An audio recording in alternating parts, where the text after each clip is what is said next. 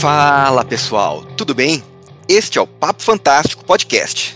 Eu sou Robson Santos. Opa, peraí, eu não sou o Robson, o que, que aconteceu? Bom, para quem já conhece o podcast, já reconheceu minha voz. Eu sou o Clécio Alexandre Duran, o escritor lobisomem, e tô aqui substituindo meu amigo Robson Santos porque a pequena Ana Lúcia, que nasceu recentemente, não deu uma folga para ele e ele tá um pouquinho cansado demais para gravar para essa gravação. Beleza? E para conversar comigo hoje, eu tenho o Sérgio Rossoni. E aí, Sérgio? Clécio, tudo bem? Tudo tranquilo. Pô, é uma, é uma, uma honra, um prazer estar aqui no Papo Fantástico falando com vocês. Com você, né? Com o Robson também, diretamente. E, pô, tô muito feliz de de estar tá estreando também em podcast, falando, dando a primeira entrevista em podcast, né?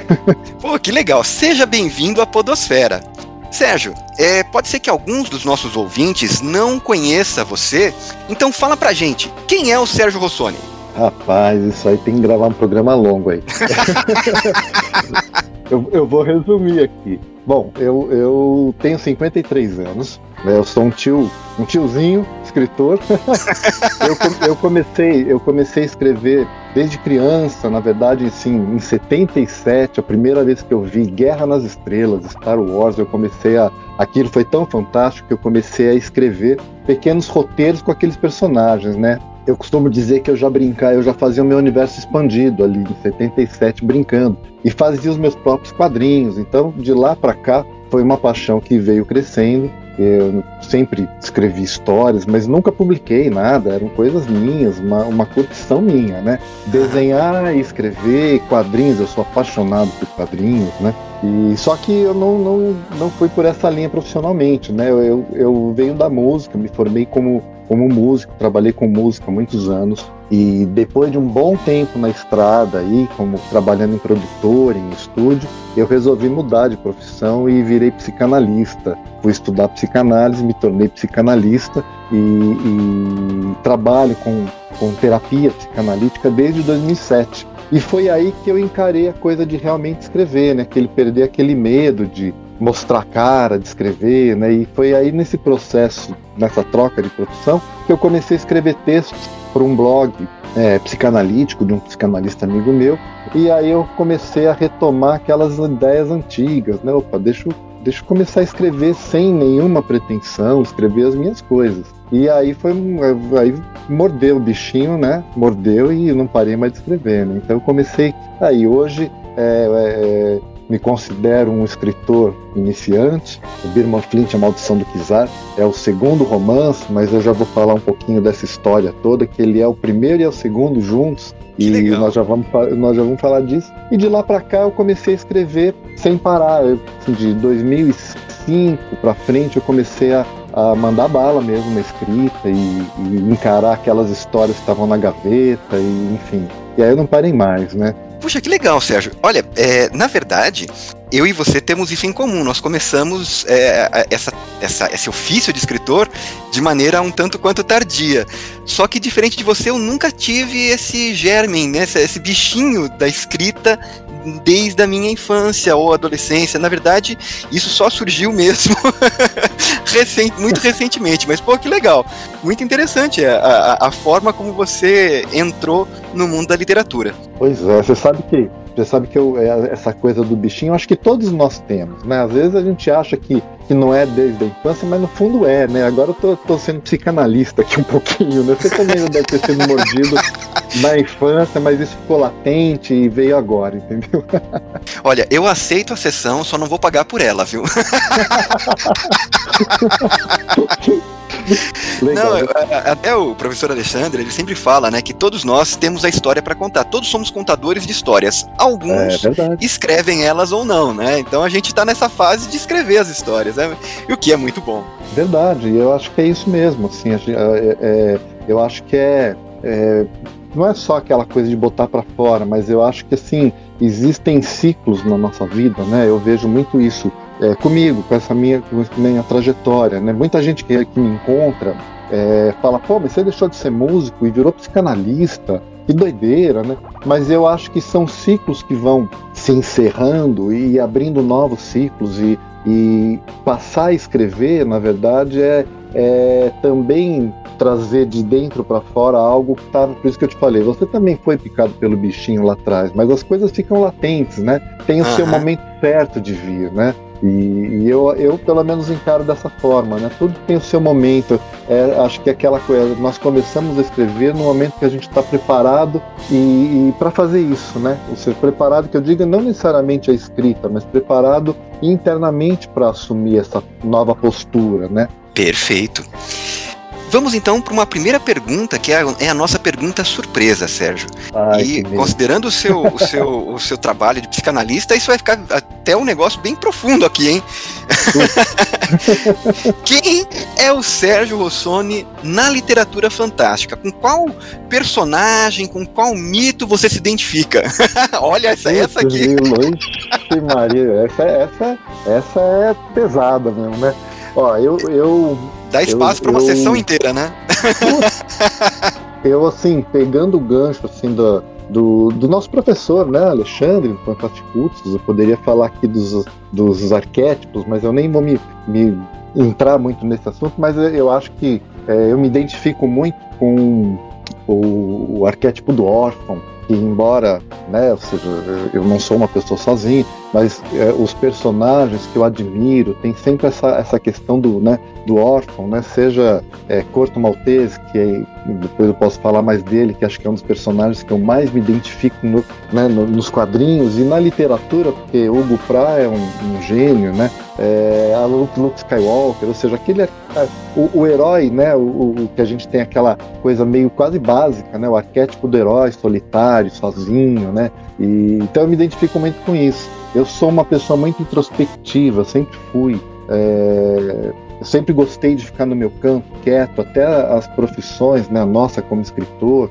ou mesmo quando eu estou atuando, trabalhando como terapeuta, é sempre uma coisa muito é, é, não fechada, mas assim muito, muito introspectiva, muito dentro do meu próprio mundo, né? É, o desenho também que é uma coisa que eu adoro, fazer aquarelas é uma coisa muito minha, né? Então eu sou, eu, eu lido bem com a solidão no sentido de, de que seja temporária durante o meu trabalho. E eu sempre trabalhei dessa forma, mesmo como músico, eu já era muito assim de estar no meu canto, no meu mundo, atuando, ou compondo, ou escrevendo, arranjando. Então tem muito, muito essa questão da, da, do personagem né, solitário, enfim. E eu acho que eu me identifico muito isso. Você perguntou assim, quem que eu me identifico na literatura? Eu já soltei aqui uma, um, um, uma resposta, que é o Corto Maltese, que é o personagem do Hugo Pratt, que eu admiro muito. E o Birman Flint, não, embora não tenha nada do corpo maltese, mas ele tem essa questão de também ser um personagem introspectivo, é, é, solitário, entre aspas, né? ou seja, ele está sempre imerso em, em, pensamentos, em reflexões, né? E, e, eu me identifico muito com isso. E com o Tintin, que eu sou hiper fã, né, DG? ah, cara, poxa sou, vida! Sou um Tintin nófilo aqui, cara. Assim, amo de, de paixão. E, na verdade, o Birman Flint nasceu dessas paixões, né? O, o gato repórter veio do repórter Tintin, né? Então tem esse, essa, essa influência, putz, que eu acho super legal, né? Embora eu não, me, não, não tenha essa veia é, como o Tintin, que é um repórter, né? Que está sempre viajando, né? Eu viajo através do que eu escrevo e através dos livros que eu leio, né? Até porque eu sou um bicho do mato lascado, viu? Eu fico fechado aqui eu, eu não sou muito sociável, né? Eu sou assim aquele cara que gosta de pouca multidão, é, eu odeio fila, eu prefiro ver um filme em casa do que no cinema se estiver muito lotado, sabe aquela coisa assim? Mas a, a veia artística tá bem impregnada em você, né? A música, desenho, pintura, literatura, a gente vê que tem uma, é uma, uma forma de você é, exprimir a sua personalidade através dessas, dessas, desses aspectos, né? Tá, tá sim. É, é, é como eu te falei, assim, o, o a, a, a, arte, acho que a primeira, é, é, a primeira vez que eu comecei a, a lidar com arte, ou a, as primeiras experiências veio com, vieram com desenho, né? O desenho, tá, embora eu não tenha seguido a carreira profissional, uma coisa que eu adoraria, é, mas o desenho está muito presente desde moleque, pequeno mesmo, assim, 4, 5 anos, que eu já rabiscava. Agora eu vou entregar a idade, né? Eu já, já desenhava meu próprio Ultra Seven, Ultraman. Olha, eu sou um pouquinho mais novo, mas não muito. no, no, episódio passado, no episódio passado, eu até tivemos um, um, convidado que gostava muito dessas desses desenhos, dos animes e das, dos seriados japoneses, né? E eu falei é. que um dos momentos que me marcou muito foi a crucificação do Ultraman, né? Foi uma. Nossa, eu era vidrado, mas vidrado. Sou até hoje, né? Porque é, ainda, ainda tem, ainda passa, tem canais que passam Ultraman, Ultra Série, eu sou Bom, eu, eu sou a geração de 70, né? Então você já imagina tudo que a gente gosta e, e, e, é aquela coisa, né? Não existe idade, né? Eu com 53 anos eu gosto e faço basicamente as mesmas coisas que eu fazia com 23, ou seja, o meu gosto não mudou. É, eu continuo escutando Black Sabbath, continuo gostando de Iron Maiden, continuo gostando de jazz, continuo gostando de livros de fantasia, de policial, ou seja, sou um leitor assíduo de Tintim, Tintim, vira e mexe eu vou reler até para beber na fonte um pouco, e, enfim, é legal isso, né? Porque é, é, é, essa coisa de somos, não, somos jovens, né? Não tem essa coisa da idade, não. Bom, para mim, os interesses continuam basicamente os mesmos. As articulações, por outro lado, denunciam a minha idade.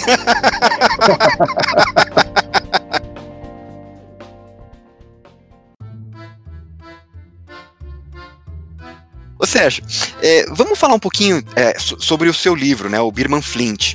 É, ah. Eu acabei vendo que ele teve uma primeira edição pela editora Chiado, ainda tinha o título Birman Flint e o Mistério da Pérola Negra. E como é que foi essa experiência da, da, primeira publicação? Então, foi, foi muito, muito legal, assim, foi um aprendizado. Na verdade, assim, quando, quando eu entrei em contato com a Chiado, foi até indicação de um, de um professor meu, Ricardo Ramos, é neto do Graciliano, né? Eu fiz algumas oficinas com ele e ele me falou da Chiado.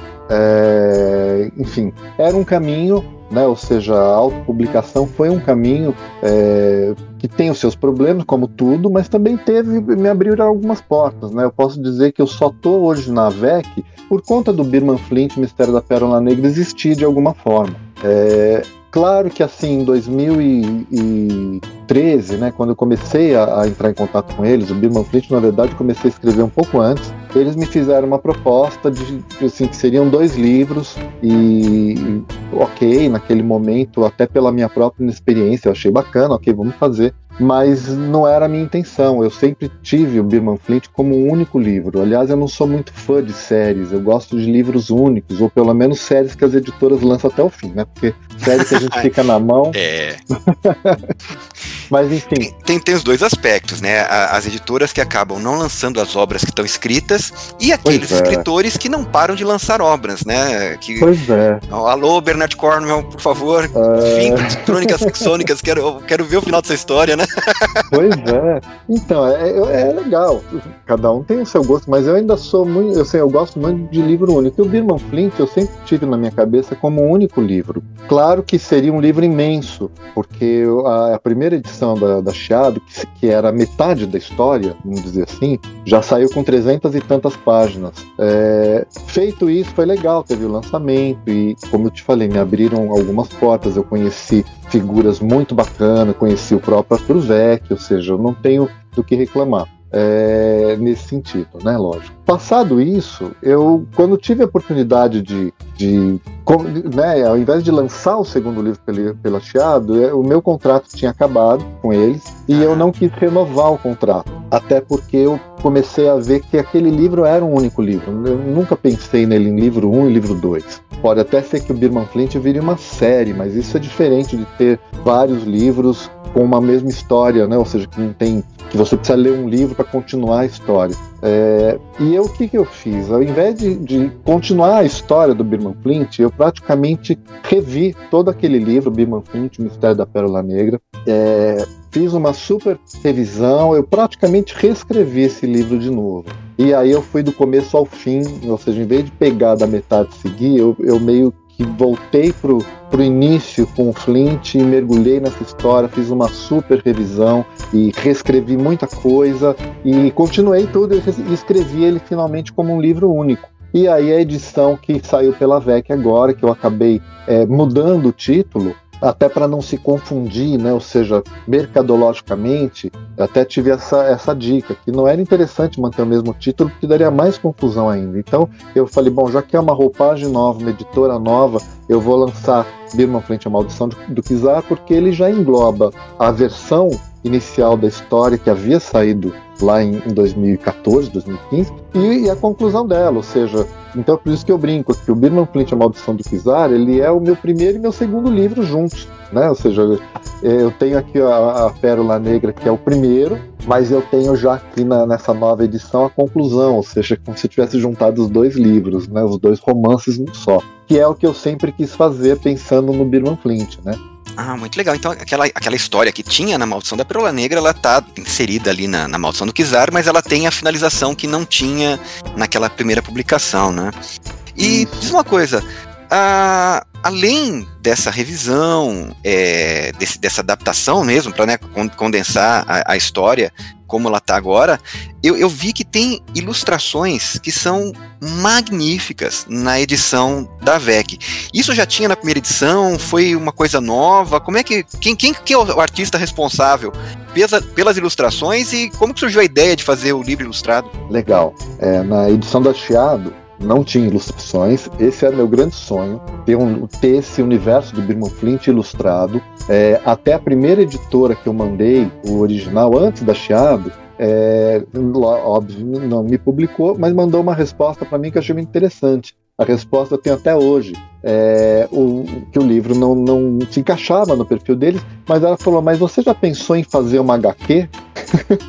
eu falei: Pô, é legal. Eu não, nunca pensei no Birman Flint, uma versão HQ. É uma ideia que me agrada hoje em dia, mas na época eu não tinha pensado, mas eu tinha aquela coisa, né? A questão era que, que um livro ilustrado ele sairia muito caro né, na, naquele momento. Então, assim, o livro já era grande demais, ou seja, todo o meu aprendizado como escritor de lá para cá é, me fez apurar um pouco essa, essa história, né? Me fez, como eu te falei, essa revisão, essa reescrita, eu apurei muita coisa e aprendi muita coisa também. É, de repente eu conheci um cara numa Bienal do Livro, fantástico, que chama Cal Felipe. E o Cal Felipe, ele tinha ilustrado algumas, alguns trabalhos do Enéas Tavares, que também é um escritor que tem livros publicados pela, pela VEC, é um escritor fantástico. E nós nos conhecemos primeiro, eu e, o Enéas, e aí a partir do Enéas eu conheci o Cal Felipe, que já tinha feito alguns trabalhos com ele. Quando a gente conhece, eh, eu conheci a arte dele,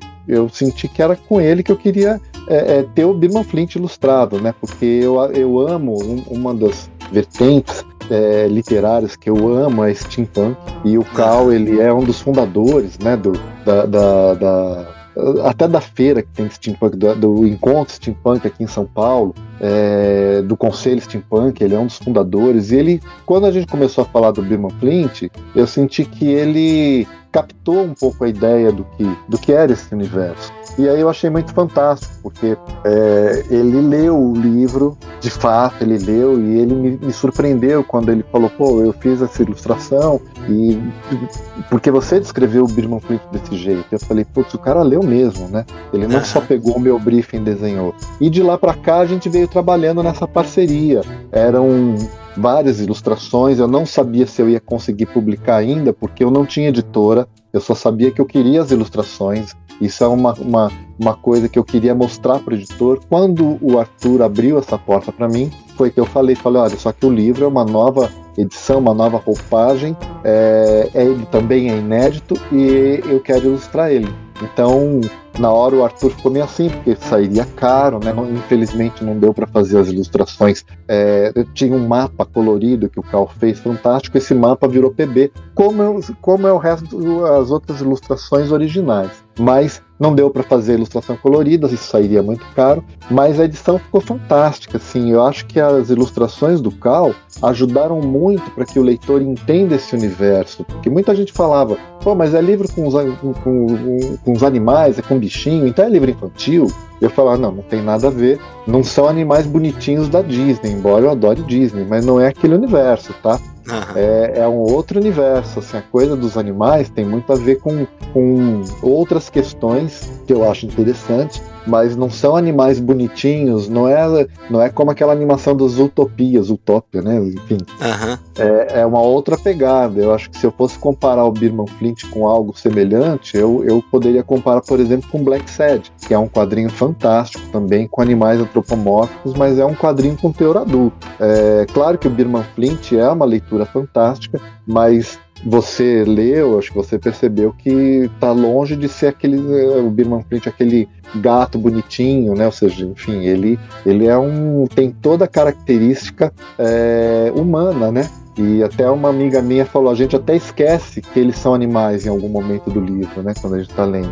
E é por aí. E, e, a ilustração do Cal ajuda a mostrar um pouco isso, né? Os animais que o Cal é, desenhou é, batem muito com e, o que ele passa aquela seriedade da, da, da trama, né? Não é aquela coisa fofinha mesmo. Ela justamente ajuda a você entender o clima da história, né? É, é isso mesmo. Perfeito. E eu, eu, eu, pessoalmente, eu devo falar que eu gosto mais das ilustrações em preto e branco, né? Eu, eu gosto quando tem histórias em quadrinhos que são é, é, é, coloridas e tudo mais, mas eu acho que para os livros, é, eu acho que fica melhor um, o, o, preto no branco, né? Eu também é, gosto dos livros ilustrados, mas eu falei, realmente eu achei as ilustrações desse livro elas estão um, um, primor à parte, né? Fora toda a obra, as Ah. ilustrações elas são dignas assim de um, de um, de um comentário à parte. E- Então, então sim. E, e falando sobre esses personagens, né? é, os personagens são animais que têm a forma humana, né? Eles são antropomorfizados. Por que, que você escolheu fazer eh, usar os animais e não personagens humanos? E mata uma curiosidade pra mim.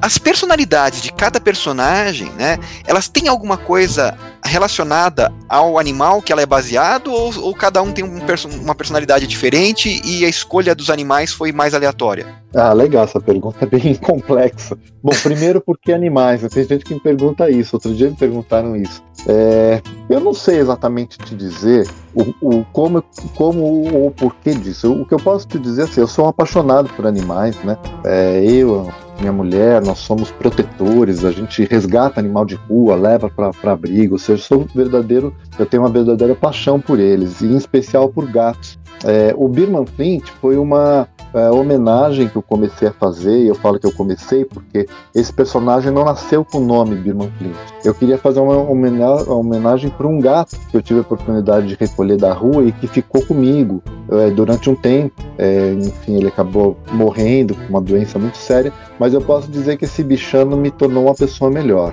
E eu quis fazer, quando eu pensei em escrever uma história, eu pensei em escrever uma história é, onde eu tivesse de alguma maneira homen- homenageando é, esses seres que infelizmente não são tratados da forma digna que eles mereciam, infelizmente, né? O, o bicho homem ainda é o, o bicho mais cruel que tem, né? É, Com certeza.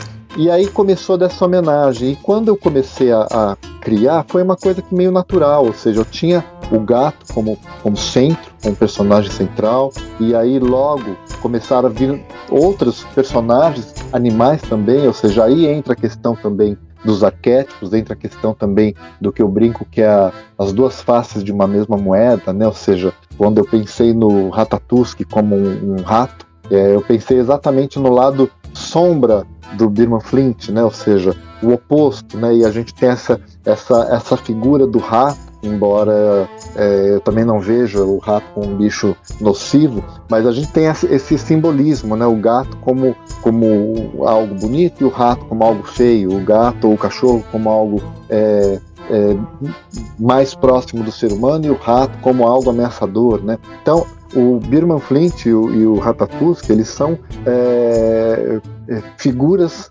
é, lados opostos de uma mesma moeda. Né? Ou seja, o Ratatouille ele tem muito do Birman Flint, o Birman Flint tem muito do próprio Ratatouille. E aí entra sim nessa questão psicológica. Né? Quando eu comecei a pensar nos animais, eu fui buscar um pouquinho dentro do qual era a representação do bicho em si, principalmente dentro do conceito dos, não só dos arquétipos, mas dentro dos conceitos xamânicos, que é uma coisa que também tem uma paixão, a cultura xamânica, né, que eu estudei um pouquinho, até dentro das para atuar dentro das terapias, enfim, entender um pouco sobre isso, é, buscando também é, é, esse lado do bicho com seus arquétipos, com a sua representação xamânica, enfim, uma série de, de elementos que eu acabei compondo e trazendo para esse universo. Agora é aquela coisa, a gente acaba escrevendo é sobre nós mesmos, né? Sim. A gente tem muito, né? Então eu vejo em cada personagem, eu vejo um pouco um lado meu, né? O Birman Flint tem esse lado mais fechado, introspecto, né? Esse lado introspectivo, que é meu. O próprio Ratatouille, ele tem uma série de questões, questionamentos, embora ele seja um vilão, mas ele é, é aquela questão que, que às vezes eu me pergunto, mas ele é vilão depende do ponto de vista, né? Assim, ele também pode ser um herói do ponto, do ponto de vista dele. Ele é o herói, o Bayman Flint é o vilão da história. Tudo é uma questão de ponto de vista. É, ou os pró, o próprio Kizar, que é uma figura, no fundo, ameaçada, né? Por sombras do passado, cheia de medos é, e medos que fazem parte da, da, minha pessoa também. Eu me vejo ali com uma série de medos, medos diante de medos diante de situações que a vida nos coloca. Então eu vejo uma série de, quando eu vejo esses personagens, eu vejo um pouco de mim mesmo ali, né? Ou seja, tem essa coisa, né? O, o, o é um galo, né? Qual a representação dele? Dentro do, do, do xamanismo, dentro do arquétipo, o que o galo representa, né? Aquele ser altivo, engraçado, né? Ele tem a coisa meio que ele é meio um pouquinho atrapalhado, né? Mas não cômico, né? Ao mesmo tempo ele é meio pomposo, né? Como todo galo que tem aquela crina, enfim, tem todo esse esse lado bazul que eu vejo, né? Aquele ser que ele não é indefeso, né? Ele não depende do Birman Flint, muito pelo contrário, ele tem até mais história de vida que o próprio Birman Flint. Mas na verdade ele é o cara que, que cuida do Birman Flint, né? Ou seja, o, o Birman Flint depende dele, né? E eu vejo muito essa, essa questão de como nós dependemos dessas pessoas que aparentemente parecem frágeis, mas são muito mais fortes do que nós, né? Então tem todo esse lado aí, né? Você sabe que durante a leitura eu tive a impressão que você, como autor, escolheu a, colocar os personagens como animais justamente para adicionar essa camada prévia de personalidade, para que a gente. E, e, aí eu ficava me, me, me policiando e tentando pegar durante a, a, narrativa as características que eu associava àqueles bichos, né? Então, assim, foi, foi uma, uma impressão que eu tive foi que justamente foi intencional, que, não, que a, a utilização dos animais foi justamente para, num primeiro momento, já deixar claro, né? Então, olha, o, é. porque todo mundo já tem aquela noção, né, de como é o comportamento de um gato, como é o comportamento isso. de um lobo, como é o comportamento de um, de um urubu, né? É, e é isso mesmo, assim, é, é, facilitou muito na, na, no desenvolvimento dos personagens pensar neles como animais e no que eles representam para mim, que é exatamente isso que você está falando, né? Ou seja, é, pensar num, num, num, num abutre, o que representa esse abutre, não como algo ruim, mas assim uma ave de rapina e o então, o que, como eu, eu, percebo aquele personagem na forma animal, se eu fosse passar isso para um, uma pessoa, claro que você vai inserir um monte de características psicológicas, mas é como você disse, quando a gente pensa no animal, ele tem tanta força, tanto poder que ele já remete aquela imagem para gente. Pensar nos leões brancos, pô, é uma coisa altiva, né? O próprio leão não preciso falar mais nada, né? Por isso que, que é aquela questão, ao pensar no Ratatouille, por que um rato, eu já imaginava, na verdade eu vou te falar a inspiração, agora o que me ajudou na composição dele, é, o que me inspirou esse personagem, né?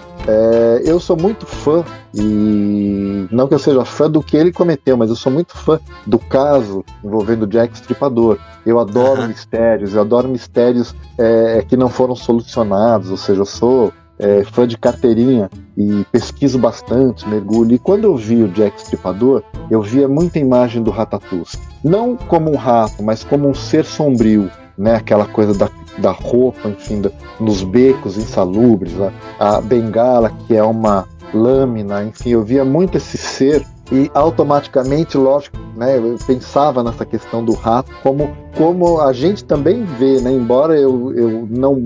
Aqui em casa a gente não mata nem barata, tá? Você tem que espantar barata. Jamais mataria, espantaria um rato, mas jamais mataria. Mas ele tem essa questão que ainda nos assusta, né? Eu, eu tomar uma mordida de cachorro não me soa tão ruim quanto tomar uma mordida de um rato, né? Que já dá até aquele, aquela coisa, né? nossa, credo. Mas é, é a nossa cultura, né? Olha, aqui em casa a gente não mata as baratas, mas os gatos não fazem, não se fazem de rogados. Não, não pode ter nenhum bicho aqui que, que eles caçam com uma ferocidade incrível. Assim como você, eu também sou muito fã de animais, eu também sou tutor aqui de gatos, né? Os gatos são, são, são pessoas, são pessoas não, mas são, são entes, entes muito, muito importantes aqui dentro de casa. O meu Eles último romance foi, inclusive, é, a outra casa, ela foi dedicada para os meus filhotes, né? Ah, meus filhotes legal. de quatro patas. É, é, é, realmente é muito amor. Que pena que o seu animal, o seu, o seu Birman, né, o seu Flint, faleceu. É. Eu até achei que fosse inspirado em algum gato da Birmania que você tivesse, então, alguma coisa assim. Na verdade foi, porque eu encontrei esse gato na rua, encontrei, ele chamava Mush. Eu acabei dando o nome de Mush para ele. O Mush foi encontrado na rua numa noite assim sombria, com uma tempestade mesmo. E eu peguei ele da rua e levei para um centro veterinário de 24 horas. Eu não, até então eu nunca tinha tido gato na minha vida. E cuidando dele foi que por isso que eu falo, ele me tornou um, uma pessoa melhor. Foi a partir do Mushi que eu vi a, a, doçura que esse animal tem e como ele tem a ver comigo, ou seja, como eu me identifiquei com esse arquétipo, com essa figura do animal felino. É, e hoje, putz, hoje eu tenho aqui a Milu Tintim, a Maltesa a Princesa e a Nina, são meus, meus cinco filhos felinos, né? Graças a ele que abriu essa, ou seja, que deu um toque, né? Não só no meu coração, né? Naquela coisa que às vezes a gente tem meio, né? Gosta de animal, mas não liga tanto, mas a partir do cuidar dele, a partir do, do e de ver a dor dele, e de acompanhar também a dor dele e de sofrer muito com a, com a dele, é, eu falo literalmente para as pessoas, né? Que, que foi a partir daí que muita coisa mudou na minha vida, inclusive como escritor. Ah, eles passam a fazer parte da nossa família, não tem jeito, né? É, é. com certeza. Bom, mas deixa eu. Vamos mudar de assunto, porque senão eu vou acabar chorando aqui, lembrando dos meus gatos que se forem, eu vou acabar chorando. Vamos voltar a falar sobre o seu livro. Legal. Ô, Sérgio, é, é, eu, eu lendo a, a, o Birma Flint, ele me lembrou um pouco os livros da Agatha Christie, do Arthur Conan Doyle, mas ele tem uma pegadinha sobrenatural ao estilo Lovecraft, né? Qual foi a influência desses autores na sua escrita? Olha, é incrível, né? Essa, essa pergunta eu acho incrível, porque assim, é, eu não sou um profundo conhecedor de Lovecraft, por incrível que pareça, como escritor deveria, mas assim, a, a, a minha influência pelo do horror, do gótico, do, do lado sombrio, ela vem muito mais, da, acho que da minha própria personalidade mais fechada. Quando eu, eu, tenho amigos meus que falam, pô, um dia bonito pro Sérgio é quando tá nublado e garoando. E é verdade. Eu adoro esse lado mais sombrio. Assim, eu adoraria viver num país um pouquinho mais frio, né? O Brasil tá ok, mas é, e é incrível porque eu conheço poucas coisas do Lovecraft. Eu não, eu não me aprofundei muito na obra é, dele. Enfim, é, Conan Doyle, com certeza, assim, eu sou um fã de Sherlock Holmes. Sempre fui. Eu tenho a obra completa e, e sempre bebi dessa fonte desde da, de adolescente, enfim. Agatha Christie também, eu sempre gostei muito de livros policiais, é, inclusive assim, depois eu vou é, é, falar de alguns autores que eu adoro. Mas é engraçado, porque esse lado sombrio, desde moleque, eu sempre gostei de filmes de horror, os filmes que eu adorava assistir, Frankenstein, Drácula. É, tinha uma animação muito antiga que dificilmente as pessoas vão saber, talvez você tenha escutado falar. Eu adorava uma animação que chamava Festa do Monstro Maluco. Então, tudo que envolvia seres e monstros e cenários mais sombrios e horripilantes sempre me atraiu muito. Eu sempre gostei muito disso, independente de conhecer a obra é, é, é, de uma maneira mais profunda de Lovecraft. Engraçado, né? É, é que tem certos autores que eles estão tão inseridos na nossa cultura que mesmo você não conhecendo as obras, você acaba sendo influenciado por esse, por essas, pela, pela, pelas, pelos ramos, pelas ramificações que ele espalha, né? Então, o. Lovecraft ele acaba tendo uma, uma, uma influência muito grande em vários filmes de terror, em outras obras do terror, e, e, e mesmo sem ler os livros, você às vezes acaba conhecendo, né? Os mitos de Cthulhu, é. os Isso. seres sombrios, né? Os, os, se você, por é, exemplo, é, se você já, já leu Hellboy, né, do, do Minhola, você vai ter uma, uma, uma experiência é. Lovecraftiana mesmo sem conhecer o Lovecraft, né? Exatamente, é, é, é o que, que eu brinco, falo, é uma influência indireta. Né? Ou seja, eu, claro que eu tenho muita influência, mas de forma indireta, como você descreveu muito bem. É, é quando eu falei que eu não, não não sou um profundo conhecedor, é de uma forma direta, né? É, eu leio, eu tenho algum, alguns contos do Lovecraft, conheço alguns contos, mas eu não sou um, um, um leitor assíduo. Mas é como você falou, de, de alguma maneira, acho que tudo que a gente bebeu nas fontes tem a influência dele, né? É como tem a influência do Conan Doyle, né? Quando você fala em, em romance policial, é, não dá para para não pensar em Sherlock Holmes e outros, né? É, às vezes quando você acaba lendo os autores clássicos, você percebe ali a fonte de onde veio outras obras que a gente consome de forma tão regular na nossa literatura, na, nos filmes, né? Então é, é muito interessante, né? É, é, é muito é. importante a marca que esses autores deixaram na nossa história, né? E acaba sendo repercutindo e, e, e sendo uma influência viva ainda hoje, né? Claro.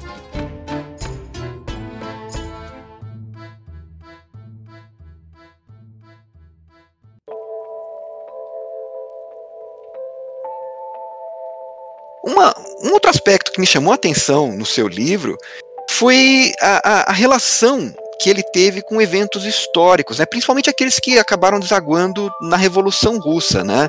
A, a, a obra ela é uhum. num mundo que não é o nosso, né? até pelos nomes dos países que lembram, né? a gente consegue identificar de onde são, mas ela meio que procura espelhar a nossa realidade. Por que, que você escolheu esse exato tempo e local? O que, que te chama tanta atenção nessa época, nesse período histórico? Legal. Bom, eu sou uma apaixonado de história, né? Sou Tô, tô, no meio do curso e, e, eu comecei a faculdade impulsionado pela essa minha paixão. Depois comecei a escrever. Era uma coisa que eu vinha adiando há muito tempo, mas agora finalmente eu tô, tô colocando em prática. Eu sempre fui muito apaixonado por romances históricos e, e em especial é, começo do século é, 20, final do século 19, era vitoriana. É, não sou muito fã de, do, do período medieval, nunca fui. Então, assim, a, o meu pensar histórico está sempre nesse, nesse, nesse período, né? ou seja, século XIX, metade do século XIX para frente, começo dos séculos XX, ou seja, você vê o próprio Birman Flint, Birman Flint, 1920. E antes mesmo de escrever o Birman Flint, eu já fazia as minhas pesquisas históricas, ou seja, eu era um, um historiador sem, sem ser historiador, né? um historiador autodidata, né? brincando. E a história, a história dos Romanov sempre foi uma história muito interessante. Eu sempre achei muito. É um capítulo da história muito triste, muito difícil, como outros tantos, mas é uma história interessante, não só pela revolução, enfim, mas por, por ela conter personagens que, que me cativaram, como Rasputin, que, que é um personagem extremamente fantástico. Se a gente parar para pensar, um, né, um homem que teve uma influência e uma influência mística dentro de, de uma corte russa. É, isso me inspirou muito né, no livro, né, no Birman Flint, ele está presente. É, e o que me pegou um pouco nessa, nessa questão dos Romanov falando é a forma como é, não querendo dizer se eles estavam, se eles foram bons ou maus, enfim, eu não, não vou por essa linha do julgar em si, mas a forma, a forma como a família Romanov foi executada. É, eu acho um dos capítulos mais tristes da história, quando você pensa que foi uma família fuzilada e, e o próprio é, Nicolau assistindo o fuzilamento das filhas e do filho. Então eu acho isso de uma violência tão gritante que eu lembro quando estudei é, sobre essa revolução, sobre esse período, isso me marcou muito. É, é, imaginando a cena, tentando visualizar aquela dor. E é, e é essa, essa sensação, esse sentimento que eu tentei passar para o Birman Flint, quando o Gats é, vivencia, não vou dar spoiler aqui do livro, mas ele vivencia ah, favor, né? experiência, né? E ele, ele eu li, mas um pouco, muita né? gente ainda não leu, então não, não é. sem spoiler. E aí eu, eu, procurei pegar um pouco desse drama e jogar em cima da família Ron Romanovich. E é o drama que, que envolve Birman Flint. De alguma maneira, a composição do Birman Flint talvez tenha muito a ver com um desejo é, meu de, de alguma forma fantástica, evitar aquela carnificina, evitar que a, é, a forma como foi feito, entendeu? Reescrever é, história, aquele né? triste capítulo da história, né? É, é, é, uma, é uma das nossas prerrogativas como escritores, né? A gente tem o controle da história, né? Acaba, infelizmente nós não, não temos o mesmo controle na vida, mas pelo menos Verdade. durante a narrativa nos é dada essa opção. É. E, que, e, que, e que de alguma maneira isso nos, nos dá uma paz de espírito, né? Porque pelo menos no nosso mundo interno a gente resolveu, né? No meu mundo interno, Birman Flint, enfim, não vou dar spoiler, mas ele encarou aquela situação e, e, de alguma maneira resolveu da forma que eu acho mais digna, né, do que a história real, infelizmente, né? Sim, é, eu, eu não sei o, o seu trabalho como autor. Pessoalmente, eu sempre escrevo porque eu preciso, eu falo que eu preciso exorcizar aquela história. A, aquela uhum. história parece que fica dentro de mim, me incomodando até que ela consegue sair pela ponta dos meus dedos, né? Eu vou teclando o computador, a história vai saindo e eu consigo, assim, superá-la. assim, é, é, uma das é. formas de, de trabalhar as questões que eu tenho. Mas acho que é isso mesmo, faz todo sentido. Isso daí é, é psicanalítico, né? Você acabou de fazer uma interpretação freudiana. Poxa vida!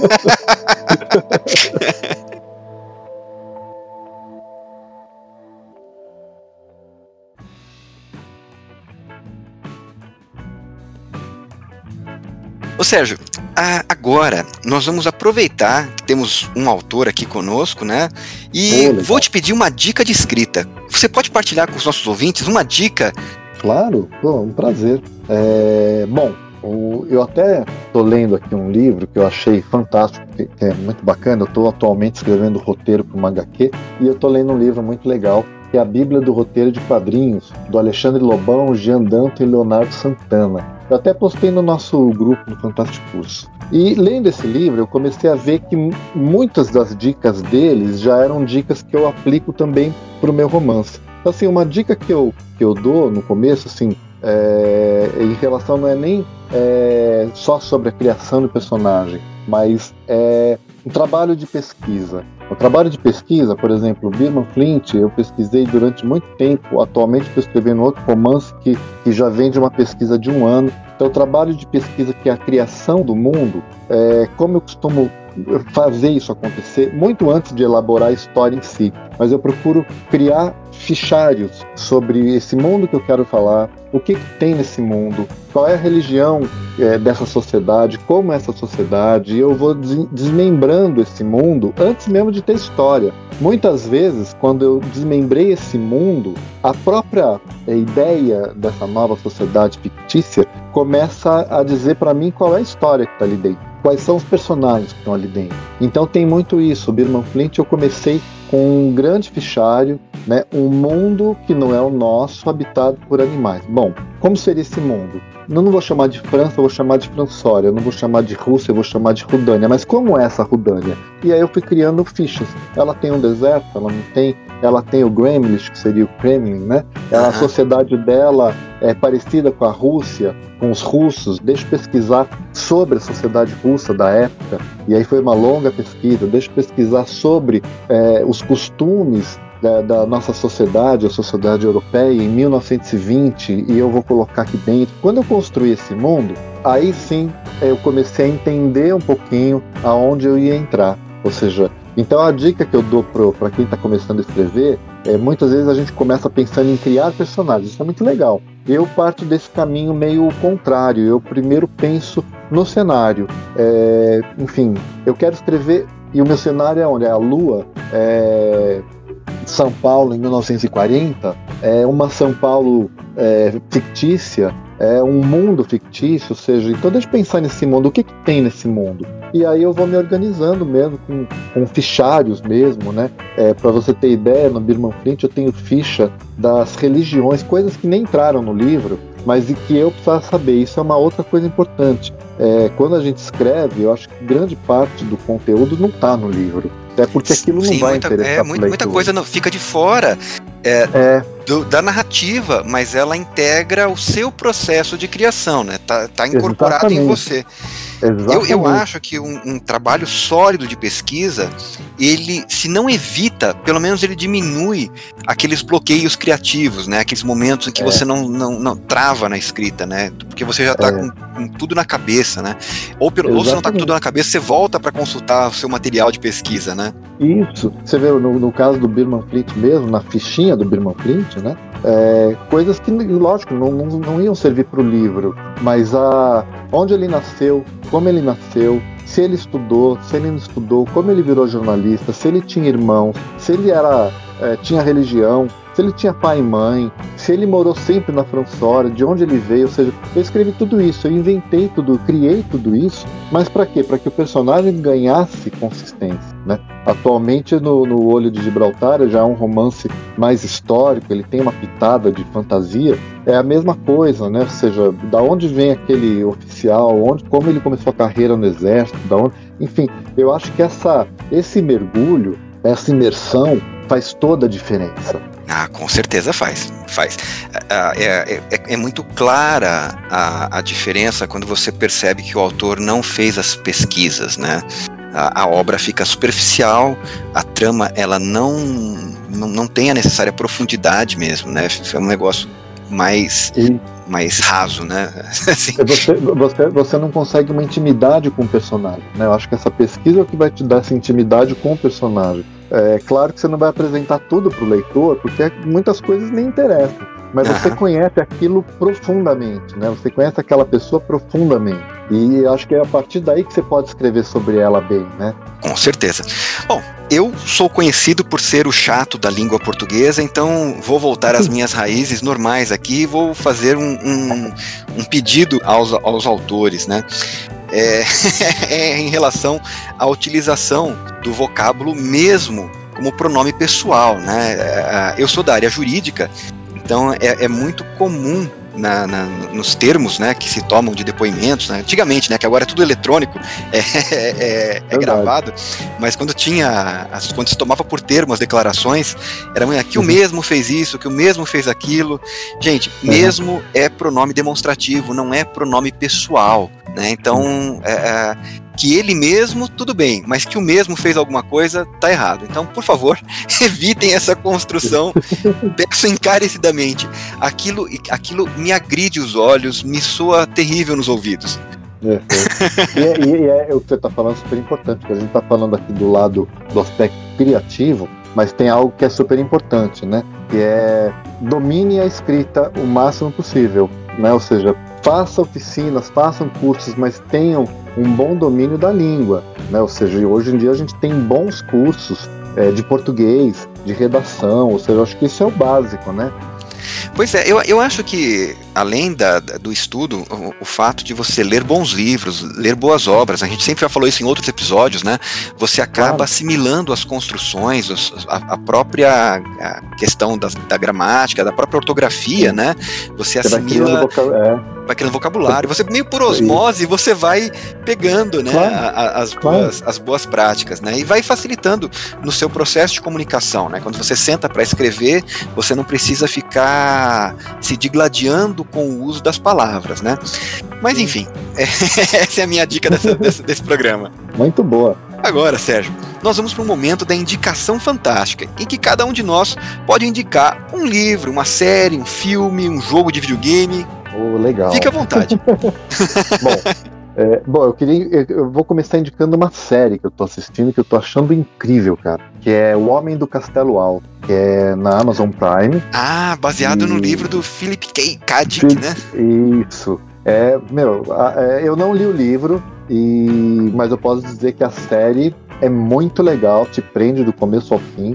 E eu indico essa série. Até depois, de, agora eu comecei, já estou na metade da série, mas depois eu, eu, me, me aguçou aí a curiosidade para ler o livro. Até eu já ouvi falar que o livro nem é tão bom quanto a série. Mas enfim, né, fica aí a, a, a dica. Tá no Amazon Prime.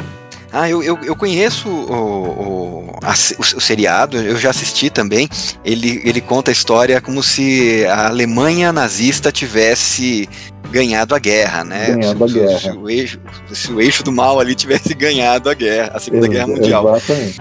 O, o, o livro que eu estou escrevendo agora, ele se passa durante o período e durante o, os conflitos da Segunda Guerra Mundial. Então, tudo que é relacionado à Segunda Guerra Mundial, Olha, eu estou consumindo assim sem moderação.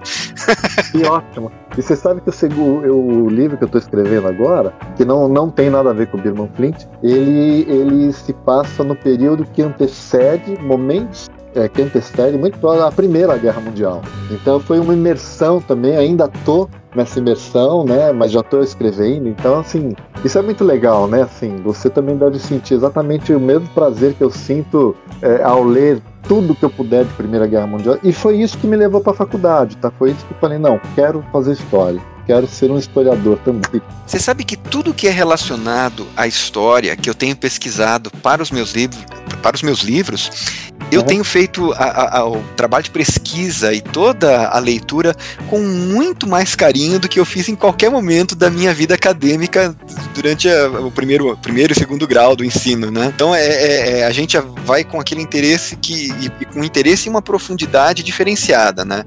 É, o que você falou tem tudo a ver, porque eu, às vezes eu fico pensando que se eu tivesse começado uma faculdade de história com 18, 19 anos, eu não ia estar aproveitando tanto quanto eu estou aproveitando agora com 53. Né? Porque é uma outra, um outro momento, uma outra visão. Ou seja, os valores, os gostos, tudo mudou, né? E eu acho que agora tá, tá é aquilo que eu falo, eu estou no momento certo de ver. Talvez eu não tivesse aproveitado tanto lá atrás. É, o, o, meu segundo romance, a Ascensão do Alfa, ele se passa na década de 1830, durante o segundo reinado, né? E, e eu sempre falo que eu, eu, eu, conheço hoje, o que eu sei hoje, e guardei desse período histórico, tem tudo a ver com os meus livros e não com período que a gente estudou né, durante a escola. Né? Legal, tá? então, mas isso é, isso é fantástico, né? Porque é, vira uma referência para você. Quando você pensa naquele período histórico, automaticamente a tua história passa a ser uma referência de aprendizado para você, né? Isso eu acho incrível. É, é, é, um período histórico que passa a se tornar mais real pra gente, né? Que escreve sobre é, ele, né? É verdade. E a minha indicação fantástica, dessa vez, é um jogo de videogame. Eu não me recordo se eu já falei desse jogo né? Não tô, não tô com o Robson aqui para me lembrar se eu já falei ou não. Se eu já falei, me perdoem, mas é um jogo de videogame chamado Limbo. Ele é um jogo em preto e branco, com uma, uma, uma técnica de, de, de arte bastante simples, mas é, ela não é simples, ela é singela, né? É muito bonito e, e não tem diálogo, né? Você, a gente que trabalha tanto com narrativa, a gente depende muito dos diálogos para contar uma história. E é impressionante como esse jogo faz esse trabalho de contar uma história sem emitir uma única palavra. É, é, é, é, é um jogo bonito, é um jogo, é uma experiência que, que tocante, é bastante emocionante. É, não sei se você já jogou, não sei se você gosta de videogame, Sérgio, mas é, é uma recomendação que vale a pena. Eu adoro o game. Agora eu tô bem afastado, já faz um bom tempo, assim, mas eu, eu jogava muito. Bom, eu peguei um pouco do PlayStation, né? Mas eu era mais do game no PC mesmo, na uhum. época do PC. E, e agora estou um pouco ausente, assim, na verdade teve uma evolução tão grande, né? Eu acabei ficando meio, meio afastado um pouco do mundo dos games. Eu, tô mais, mais imerso no, no, nas minhas pesquisas históricas. Olha, eu, eu tenho, tenho jogado muito menos videogame do que antes, desde que eu comecei a trabalhar com esse esse ramo de contar histórias. É, é, a, a literatura acaba me absorvendo mais e sendo mais prazerosa que os jogos de videogame. Mas eu sempre volto para jogar um joguinho ou outro. O Limbo não é um jogo novo. É, você pode, acho que vai encontrar até na Steam, se você tiver Steam, né, para jogar no PC. É, é um tá. jogo relativamente curto, não, não demanda mais do que algumas poucas horas, pouquíssimas horas para você finalizar, mas é uma experiência bastante marcante. Ah, vale a pena, fica a recomendação. É, não é uma recomendação, não é? Mas você me fez lembrar da, da época do Civilization. Não sei se você lembra. Pô, conheço, conheço. Eu era apaixonado por esse jogo, assim. Varava eu, a noite jogando. Eu confesso que eu gostava mais do Age of Empires, mas é mais ou menos é. o mesmo estilo de, de, é mesmo estilo. de jogo, né? Mas eu gostava, eu, eu me viciei no Age of Empires. Perdi madrugada é. jogando. Pois é, cara. Putz, eu lembro de voltar do trabalho pensando, né? Bom, como é que tem que solucionar aquela civilização? Já eram coisas históricas, né? Você já, já tinha esse, esse gosto, né? Mas é muito legal. Então,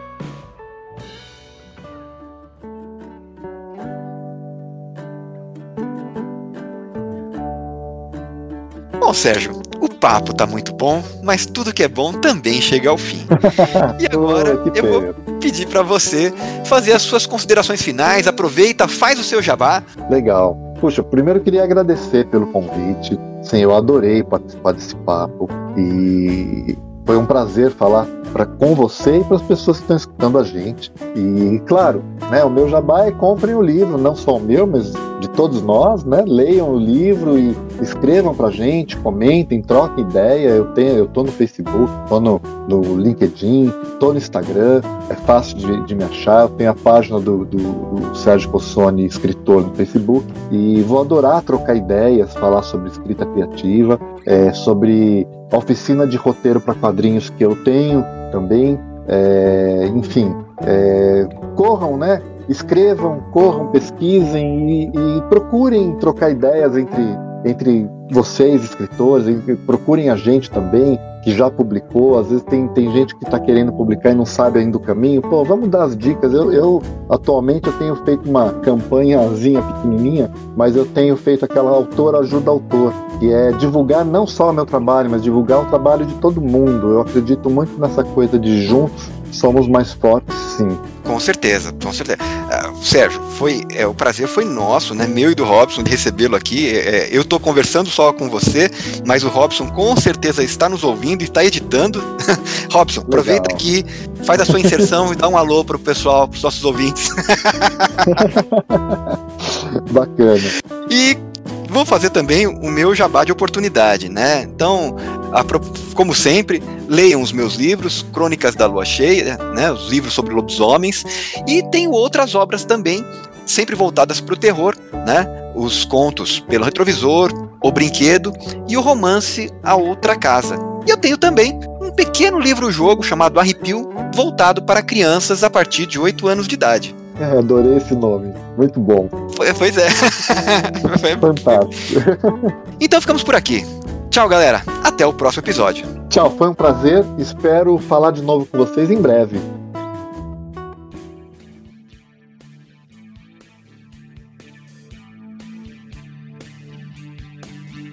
Fala, galera fantástica! Beleza pura? Estamos aqui para mais uma sessão de recados e mensagens do Papo Fantástico Podcast. E aí, Clécio, tudo bem? Saudações lupinas, Robson! E também para os nossos queridos ouvintes. Faltou essa entrada no começo do programa, né? Eu tava ali fazendo papel de host, sendo um pseudo Robson, então faltou a entrada uivada. entrada uivada foi ótima. tá de parabéns, beleza pura. Cara, ó, você mandou muito bem, cara. Acho que já posso até pedir demissão. Não, Robson os ouvintes vão ficar muito, vão sentir muito a sua falta. Não faça isso. Com certeza eles já vão sentir a falta nesse episódio.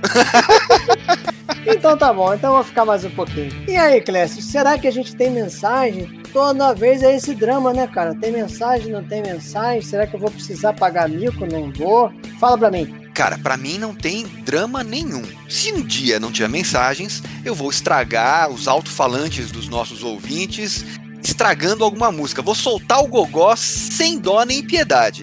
O drama fica por sua conta, que tem toda a vergonha de ficar cantando, não saber a música. Para mim não tem vergonha nenhuma. Mas, para sua tranquilidade, nós temos uma mensagem do Vinícius Paiva. Ufa! Manda então. Vamos lá. Saudações, meus queridos Robson e Clécius. Antes de mais nada, parabéns pelo programa, que vem crescendo, sobretudo em qualidade e riqueza de conteúdo, especialmente pelo naipe dos convidados, que sempre acrescentam bastante. Sou consumidor da mídia podcast há muitos anos e o Papo Fantástico se tornou meu podcast literário favorito. Puxa, Vinícius, muito obrigado, mas ele continua aqui. Espero poder descobrir novos autores a partir da divulgação feita nos episódios. Pretendo, o quanto antes, degustar dos trabalhos do Diogo Andrade, da Cláudia Lemes e, obviamente, do Packmaster Clécius, cuja obra eu também não conhecia antes do Papo Fantástico. Um forte abraço, sucesso! PS. A apresentação visual caprichada do Clécius, paramentado de lobisomem, nas fotos do Instagram, é real ou efeito de Photoshop? Bom, Olha Vinícius, olha, antes de mais nada, obrigado pelos elogios. Eu fico. Você não sabe como eu e o Robson ficamos envaidecidos com essa, essa tão alta estima que você nos colocou aí, né? Em relação ao meu cosplay de lobisomem, é real sim, tão real quanto pode ser na nossa realidade, né? Eu faço uma maquiagem artística com a Renata Monteiro, uma artista muito boa de São Paulo, e ela que me monta de lobisomem. Que legal, né, cara? E falar um pouquinho aí do Vinícius, cara. O Vinícius, ele, ele escreveu lá no, junto comigo, né, no, na antologia Planeta Fantástico 2. Então ele aí um, um parceiro aí de antologia, entendeu, Clécio? Ah, que legal. Bom saber que tem outros autores, né, que estão que ouvindo a gente e que, nossa, nós precisamos muito divulgar. Espero que em breve a gente possa ter o Vinícius aqui com a gente, né, Robson? Isso, com certeza. Já, já até conversei com ele, né, cara? E a gente vai aí preparar alguma coisa para ele e para mais quem quiser, né, Clécio? Como é que aí quem quiser aí conversar com a gente? Será que é possível? Claro, lógico que pode ser. Se você é um autor iniciante e tem interesse em participar do Papo Fantástico, manda uma mensagem pra gente. A gente vai considerar, né, e fazer um programa especial para descobrir novos autores. E as mensagens, não só dos autores, dos escritores, mas também dos nossos ouvintes, podem ser mandadas para o e-mail papofantásticopodcast@gmail.com ou também no instagram.com/papofantásticopodcast. E o direct pode ser mandado também em áudio, de até um minuto, para o Instagram. Exatamente. Então, quem quiser mandar mensagem aí pra gente, tem esses canais, né, cara? Não, não fique com vergonha, não fique tímido, né? Mande mensagens para nós. É, dê um passo adiante, faça. Deixe de ser dessa maioria silenciosa que eu sei que ouve o podcast, mas não escreve nada. Pode mandar, a sua opinião é muito importante, não só para enriquecer o conteúdo do programa, mas para nos estimular a continuar nessa jornada, né, Robson? Exatamente, né, cara? Então, gente, praticamente já terminando aí. Ah, Clécius, eu, como eu não estava no último programa, vou fazer aqui, relembrar aí para as pessoas o meu pequeno jabá. Beleza? Pode ser? Hashtag jabá de oportunidade. Manda bala. Muito bem. Então, para quem quiser conhecer alguns contos meus que já foram publicados, eu tenho um breve relato sobre uma aparição na Matriz, né? O título é grande, mas o conto é bem pequenininho. E ele aparece exatamente na antologia Planeta Fantástico Volume 2, na qual também o Vinícius tem aí um conto publicado. Antes disso, eu também publiquei na revista Diário Macabro número 4, que para quem não sabe, também não é uma revista, né? É um livro, né? E o meu conto é o Emboscada. Então são os dois contos aí e os links para nossa os nossos trabalhos, eles estão no post. É isso aí. Conheçam que vale a pena. Beleza pura, Clécio. Podemos encerrar então? Podemos, Robson. O programa foi bem legal. Ah, é, Estamos aqui contentes por ter você de volta nos- na leitura de recados e podemos encerrar por hoje. Então é isso aí, pessoal. Até a próxima. Um abração e tchau, tchau. Tchau, galera.